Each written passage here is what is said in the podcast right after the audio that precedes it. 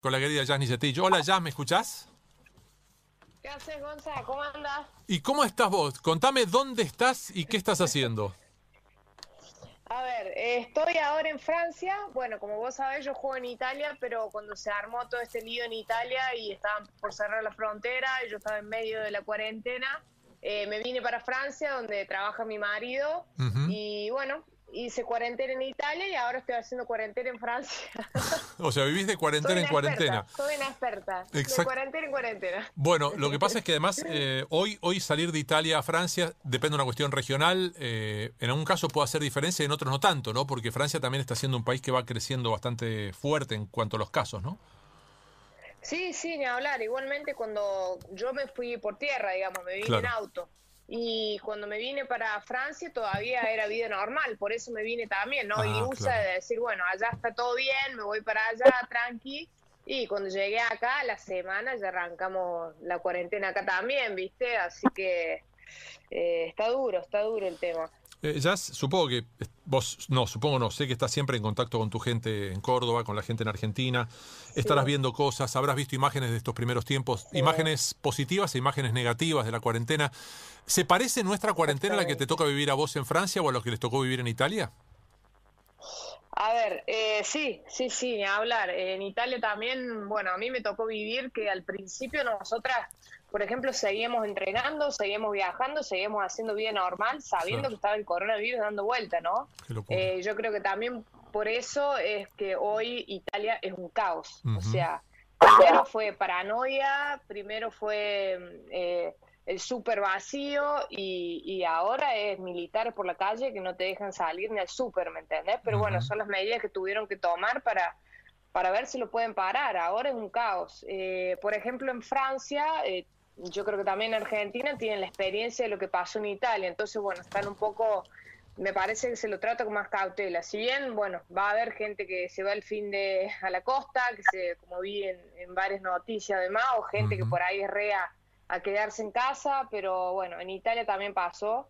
Acá en Francia, por ejemplo, no. Eh, acá en Francia la verdad que, se, tiene mucha más conciencia y, y bueno, si querés salir tenés que tener un papel firmado por el, por el municipio, digamos, diciendo dónde vivís, a dónde vas, eh, qué haces y, y te autorizan o no a salir de casa, ¿viste? Así que yo creo que cada país que, que después que vio lo que pasó en Italia está, está actuando con más responsabilidad, con más cautela, porque realmente no es joda. Viste No. que la gente decía, bueno, no, es una gripe más, no es una gripe más, porque No. estamos viendo que, que es terrible la situación. Y bueno, te digo que en Italia eh, yo la vivo muy de cerca y un caos, un caos terrible que, que no lo pueden, no lo pueden controlar.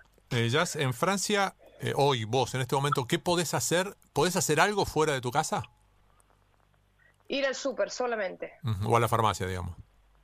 O a la farmacia, exactamente. Súper o farmacia, pero te digo, con este papel firmado eh, por el municipio que te autoriza, que, que, bueno, eh, vinieron casa por casa entregando ese papel exclusivo donde vos pones tus datos, donde pones, eh, nada, dónde vivís y si te para la policía, le mostras el papel que está autorizado por tu municipio don- donde está tu casa, digamos.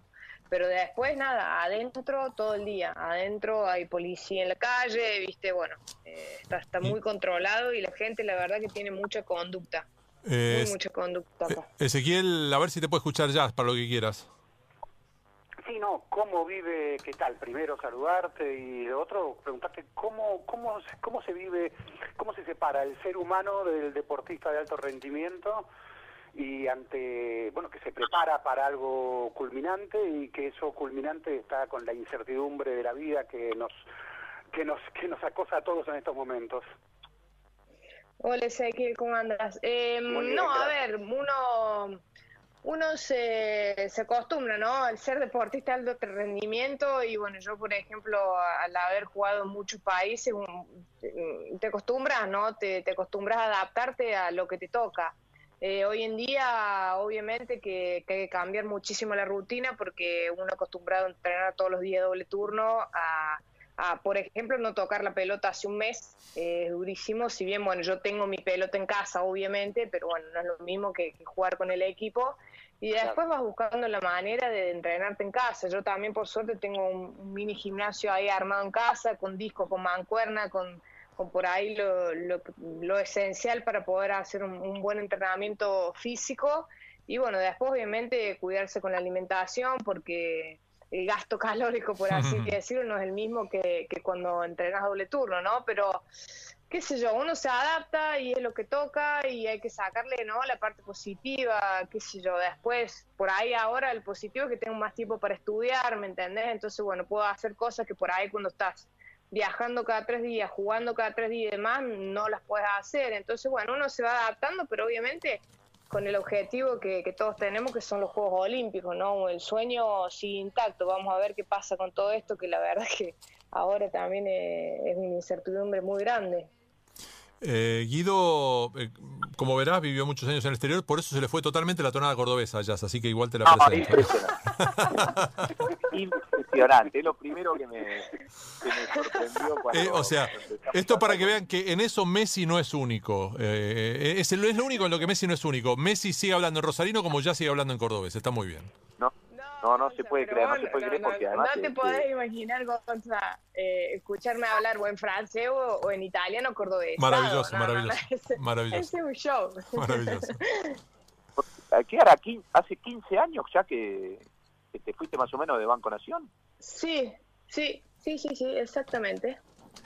Bueno, 15 años y, seguimos con la, con la tonada. No, yo te, te, quería consultar eh, porque a ver, un poco donde donde estás vos más allá de Francia, este, eh, ya eh, lo que sería la NBA del, del vóley, estar en Italia.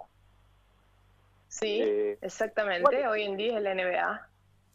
Por eso, en Italia este, el, el, el vóley es muy fuerte y bueno, este, quería saber cuál es la, la postura más o menos que tiene el vóley, no a nivel local, porque debe estar lógicamente cerrado todo, eh, pero ¿qué postura tiene? Viste que hay algunos, algunas disciplinas que tienen planteada una escena frente a Tokio 2020.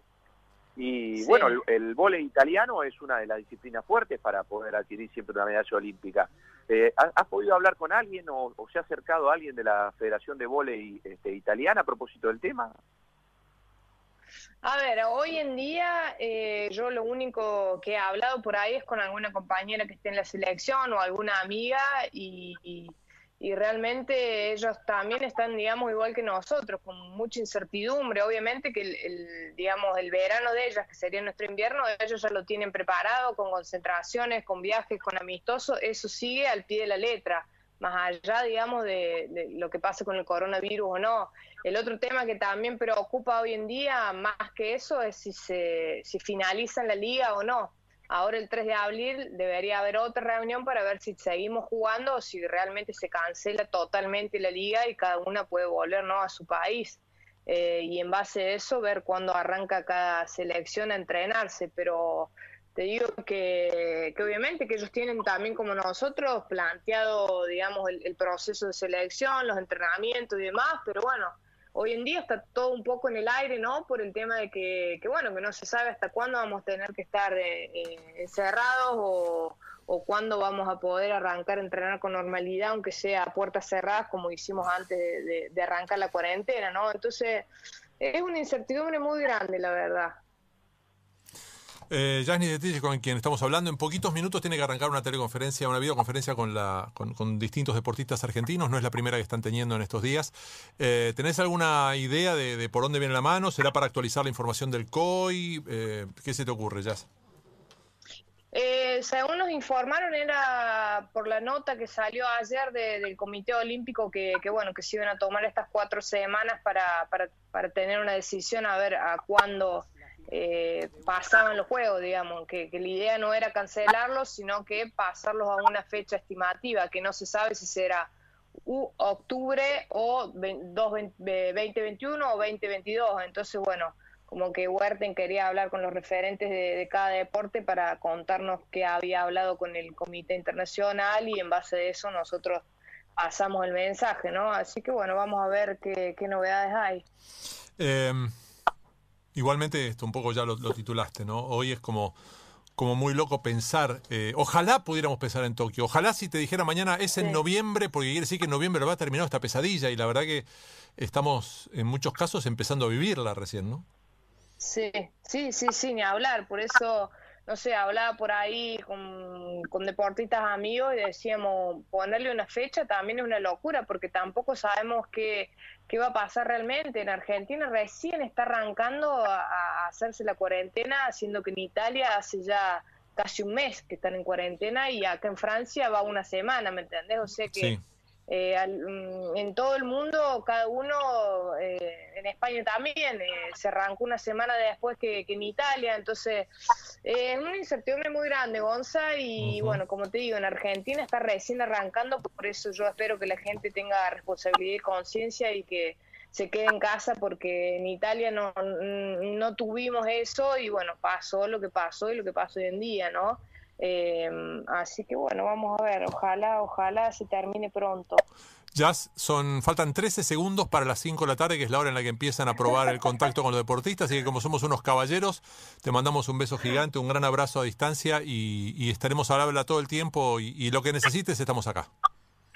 Dale, muchísimas gracias chicos, les mando un beso grande, beso grande Gonza y cualquier cosa a disposición también. Jasny Setich, una, una pantera de ley, como le digo en, privado, una, la pantera mediterránea, que, está en Italia, que está en Francia ahora, que juega en Italia, que, tiene estas referencias de primera mano. Eh, seguramente alguno dirá, bueno, pero para, para, para un poco, que cuando, cuando es cierto, empezó mucho antes la, la, la, la cuarentena en Italia, pero fue eh, también empezó mucho antes el caso de los, del coronavirus en Italia. Bueno, son, son dinámicas y, como bien decía ella, tenemos la ventaja de, tener la información de antemano, de saber cómo viene la mano y cómo, cómo han procedido bien o cómo han procedido mal otros países. Eh, pasa para eso hace falta sabiduría colectiva y mientras haya un porcentaje, aunque sea reducido, de imbéciles, seguiremos estando en desventaja respecto del coronavirus. Hold you